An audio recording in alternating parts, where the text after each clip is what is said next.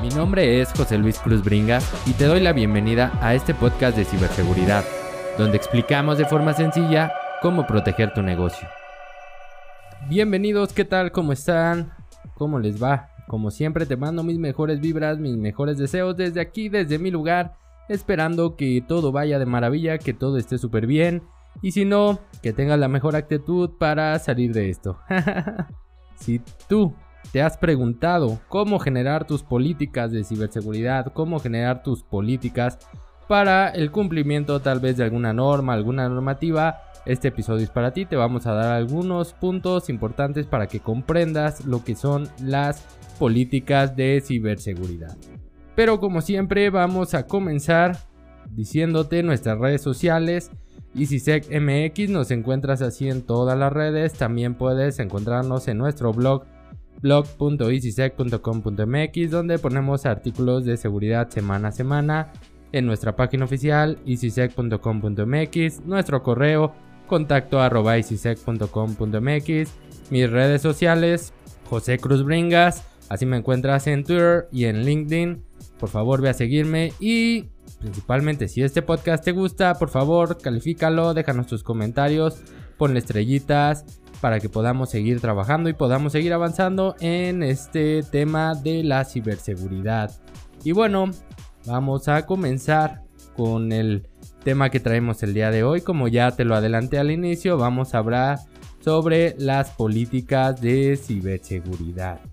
Y me gustaría empezar diciéndote o explicándote un poquito lo que son una política de seguridad es un documento basado en regulaciones, estándares y buenas prácticas donde agrupamos lo que son procedimientos y procesos que dictan la forma en que una empresa protege sus activos e información. así es la definición, así está como tal. Simplemente son documentos donde tú dices lo que se va a hacer, por qué se va a hacer, pones un objetivo y de ahí lo segmentas en varias partes. Normalmente si nos basamos en la norma en el ISO 27001 debemos de tener una política general y de ahí se desprenden todas las demás políticas que se conocen como complementarias. Los procesos y procedimientos esos apoyan a nuestras políticas, básicamente es decir cómo se hacen las cosas. Estos documentos o este documento de política debe de encontrarse o generar un constante cambio y actualización conforme va avanzando, conforme va madurando la empresa, ya que sabemos que siempre las empresas van avanzando, van cambiando sus políticas, van cambiando su forma de trabajar y esto debería de verse reflejado también en nuestras políticas, procedimientos y procesos. Es por eso que debe de estar en constante cambio. Como te he comentado muchas veces, la mejora continua debería de estar en todo momento presente en nuestras políticas, procedimientos y procesos. Principalmente una política se encuentra diseñada para gestionar o administrar lo que conocemos ya, espero que ya te lo hayas aprendido, que es la confidencialidad, integridad y disponibilidad de la información que se conoce también como CIA o como CID. Contemplando todo esto, la forma en que los colaboradores van a interactuar con nuestros activos y también debe de informar de sus responsabilidades para asegurar que se realiza de forma correcta. Aquí en nuestras políticas principalmente tenemos que tener un objetivo, un alcance, un responsable o responsables y de ahí ya empezar a decir por ejemplo, la política general debería de hablar sobre el objetivo de por qué se va a generar esta estrategia o por qué se va a implementar un sistema de gestión de la seguridad. Si no sabes qué es, ve a otros capítulos. Hemos hablado sobre esto también. Si no, en nuestro blog, blog.isisec.com.mx, tú buscas SGCI o políticas de seguridad y hablamos mucho sobre esto. Bien, siguiendo con esto, la política general debería de decir, ok, para poder yo lograr el objetivo, necesito hacer uso de las siguientes políticas complementarias. La mayoría de ellas son las que te voy a comentar a continuación, que vienen en el ISO 27001. De aquí depende mucho cómo se adecua a la empresa o a la organización, pero la política debe decir que se basa en políticas complementarias como son el control de acceso, que es otra política, clasificación y manejo de información, seguridad física y ambiental, uso adecuado de activos, transferencia de información, seguridad en dispositivos móviles, restricciones de uso o instalación de software, respaldos, protección contra malware, gestión de vulnerabilidades, relaciones con proveedores, gestión de incidentes de seguridad, plan de continuidad del negocio y formación y concientización de ciberseguridad. Estas son algunas, puedes tú dividirlas, subdividirlas, puedes hacer muchísimas cosas, incluso si no aplica alguna, pues no incluirla, pero justificar por qué. Esto es muy importante porque estas políticas te van a ayudar a cumplir un marco, te van a ayudar a cumplir ciertas regulaciones ya establecidas y te van a hacer la vida mucho más fácil el momento de que quieras certificarte o que llegue algún cliente, algún proveedor que te esté solicitando que cumplas con alguna normativa referente a seguridad de la información. Estas políticas deben de adaptarse a la operación de la organización, dependiendo su ramo y forma de trabajo. ¿Por qué deben de adaptarse? Porque, como siempre les he dicho, nosotros tenemos como especialistas que adaptar la seguridad al negocio y no el negocio a la seguridad. Porque si lo queremos hacer así, el negocio a la seguridad, vamos a tener muchos problemas vamos a intentar pues hacer algo que no incluye. Por ejemplo, estábamos trabajando con una organización y dentro de la auditoría que les están realizando les pedían los puntos que tratan sobre el desarrollo de software seguro, donde te pide ciertas medidas de seguridad como tener un entorno de pruebas aislado, manejar algunas pruebas de vulnerabilidades como son el SAST, el DAST, y cosas de ese tipo que, bueno, no me voy a meter en eso, son un poquito más técnicas. Y esta empresa mm, me decía que cómo podían cumplir eso, nos pedían apoyo para poder cumplirlo y lo primero que le dije, bueno, ¿por qué quieres cumplir con esto si tú no desarrollas software, no eres una organización que se dedique al desarrollo de software? No tienes por qué cumplirlo, no es necesario, solo justifica que no te dedicas a eso, no haces esa actividad y listo, se acabó no sufras. y esto es porque querían adaptar o la persona que está ayudándoles a implementar su sistema de gestión de seguridad de la información quiere adaptar a la organización hacia un sistema que pues realmente no lo necesita al 100% o no debe de cumplirlo al 100%. Se me hacía muy raro porque normalmente pues el auditor te debe decir dónde sí, dónde no. Para eso lo contratas. Pero bueno, Esperemos que no todos sean así. Y aquí es donde entramos nosotros como especialistas para ayudarles a saber dónde poder entrar, cómo hacer cambios, qué podemos mejorar y qué se puede hacer para cumplir con ciertos puntos en la normativa o en la auditoría que les están pidiendo. Se vuelve un poquito complejo, son muchos controles, son muchas políticas y muchas organizaciones no lo comprenden, creen que, creen que es sencillo creen que puedes decir, ah, sí, voy a contratar un auditor y con eso ya el auditor me dice que me va a certificar y ya voy a estar al 100% con una certificación ISO 27001 que avala que trabajo bajo los estándares o bajo las mejores normas prácticas en materia de ciberseguridad. Y esto no es así. Realmente no ven que se tiene que hacer una inversión grande. ¿Por qué? Porque probablemente no cumplas con muchos de los controles no cumplas con todo lo que estás solicitando o lo que se requiere para tu empresa. Algunos ejemplos, es cifrado de información, cifrado de discos, borrado seguro, anti-malware, IDS, IPS, cosas que se requieren por norma y que tienes que comprarlas, tienes que adquirirlas y no lo sabes, entonces te dicen yo te cobro 100 pesos, pero realmente tu inversión va a ser de 600, 700 por todos los controles que tienes que implementar, por todas las cosas que tienes que hacer.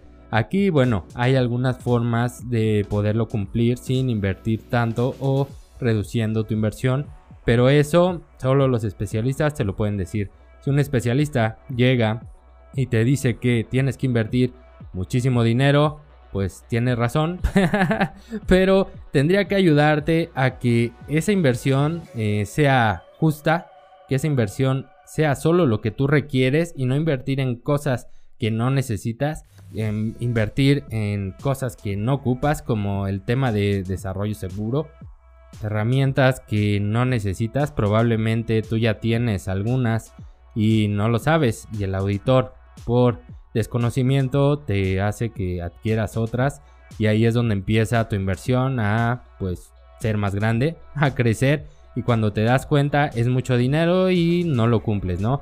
Te echas para atrás y dices mejor lo hacemos después. Y eso es por una mala planeación, por una mala gestión, porque se puede hacer, se puede generar un proyecto donde eh, tú digas, ok, en un año, dos años, tres años quiero poder cumplir la norma, quiero poder estar al 100% o a un porcentaje que tú definas en cuanto a cumplimiento y vamos a hacerlo paso a paso.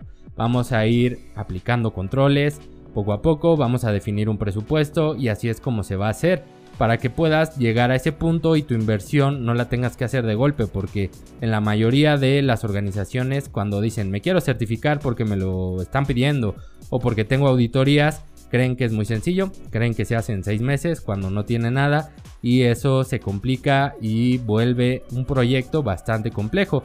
Aquí mejor, hagámoslo despacio. Sí, puedes empezar a implementar tus políticas, tu forma de hacer las cosas, todo basándote en seguridad, pero poco a poco, porque también puede ser un golpe muy fuerte para la organización el implementar controles así nada más de ok, ya no vas a poder hacer esto, ya no vas a poder aplicar estas cosas que hacías antes y para los usuarios se vuelve algo difícil, se vuelve tedioso, se vuelve pues complejo y les afecta un poco. Bueno, no un poco, a veces les puede afectar mucho porque no se generó o no se les explicó ni siquiera el por qué se iban a hacer las cosas. Aquí es donde debe de entrar la planeación y donde un buen auditor te debe de decir cómo se hace. Un buen auditor te debería de estar diciendo que es un proceso, debería de ver primero, ok, ¿por qué quieres certificarte? ¿Para cuándo quieres certificarte?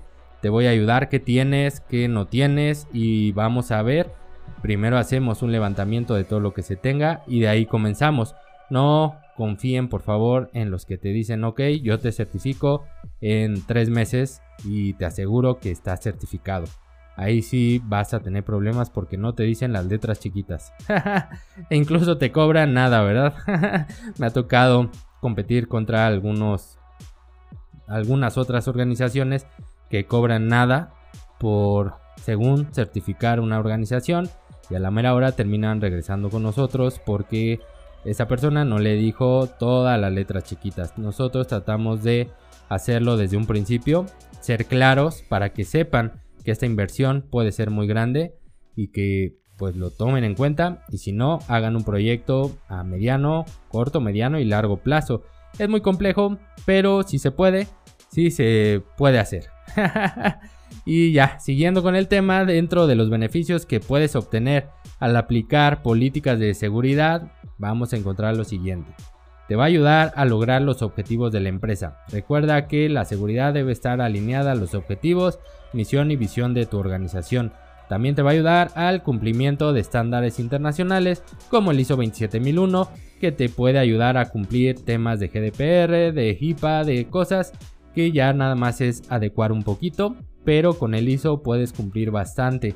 También te va a mejorar o te va a apoyar en la seguridad de los trabajadores dentro de su entorno y dentro de la infraestructura principalmente crítica de la organización para que te asegures de que si algo sucede puedas restablecer y disminuir el impacto que podría generar en tu organización. También vas a proteger la productividad del negocio, aunque al principio no lo parezca porque aplicas controles así nada más porque sí y las personas comienzan a quejarse, al final debe de estar enfocado como te dije en el negocio. No puedes bloquearle a un usuario o no puedes disminuir su productividad de hacer sus actividades Mejor, lo que deberías de hacer es generar políticas para que su usuario siga haciendo sus actividades, pero ahora de forma segura. Con eso disminuyes el tema de que se enojen que te reclamen porque estás adecuando la seguridad a sus procesos. Eso es muy importante. Y bueno, al final genera confianza en tus clientes. Eso es importantísimo. Que tenga esa confianza el cliente de saber que tú te manejas bajo esquemas de seguridad y que tienes un control en todo lo que haces y las operaciones de tu organización. En estos tiempos la seguridad, la ciberseguridad es una prioridad en todos los sectores y las industrias. El costo de un ataque cada vez es más, cada vez se eleva y la probabilidad de que seamos víctimas y que esto aumente si no cuentas con controles es muy muy elevada. Tienes que contar con controles que te ayuden a evitar ser víctima. Si no cuentas con procesos de ciberseguridad establecidos, te puede costar muy caro, ya que los ataques ahora son muy sofisticados y más destructivos. Toma medidas al respecto y genera una estrategia de ciberseguridad que sea clara y que vaya acorde a tu negocio. Espero que lo que hablamos en estos minutos te haya servido para que comprendas más por qué debes ir implementando temas de políticas de ciberseguridad. Si no sabes, contrata un especialista que te pueda ayudar para que tu proyecto no se eleve y pueda irse desarrollando poco a poco y puedas generar esa confianza en tus clientes al obtener una certificación o por lo menos trabajar con procesos, políticas, procedimientos bajo una normativa de seguridad. Es muy importante que lo hagas y te aseguro que te vas a sentir muy bien, imagínate estar tranquilo porque sabes que si algo sucede tienes todo el procedimiento para restablecer tu operación y no perder dinero. Con esto me despido. Te recuerdo, mi nombre es José Luis Cruz Bringa, nuestras redes sociales y si sé que MX, por favor, vea, darle like, seguirnos, dale me gusta, comparte lo que estamos haciendo día a día. En nuestro blog, blog.easysec.com.mx, ahí encuentras artículos de ciberseguridad semana a semana, todas las semanas estamos publicando y también puedes enviarnos un correo a contacto donde estaremos respondiéndote. Sigo muy agradecido de todas las personas que nos envían sus comentarios. Siempre estamos ahí para contestarlos. Si no soy yo, es alguien del equipo, pero siempre estamos trabajando para que esos correos sean contestados. De igual forma, en nuestras redes, si nos comentas, ahí estamos. En este podcast, por favor, si nos escuchas a través de Spotify, dale estrellitas, califícanos para que podamos seguir trabajando y compártelo con quien creas que le puede ayudar mucho. También nos puedes seguir o me puedes seguir en mi Twitter personal y mi LinkedIn en José Cruz Bringas. Ahí ve a seguirme, envía mi invitación y con gusto estaremos en contacto de una forma más cercana. Cualquier duda, cualquier comentario, por favor haznoslo saber y estoy seguro que te ayudaremos y podremos apoyarte en lo que necesites. Espero que estés de maravilla, que haya sido o que sea un excelente día. Nos vemos la próxima semana para seguir hablando de ciberseguridad. Si tienes algún tema específico que quieras que tratemos, por favor, envíanoslo y con gusto lo haremos. Nos vemos la próxima.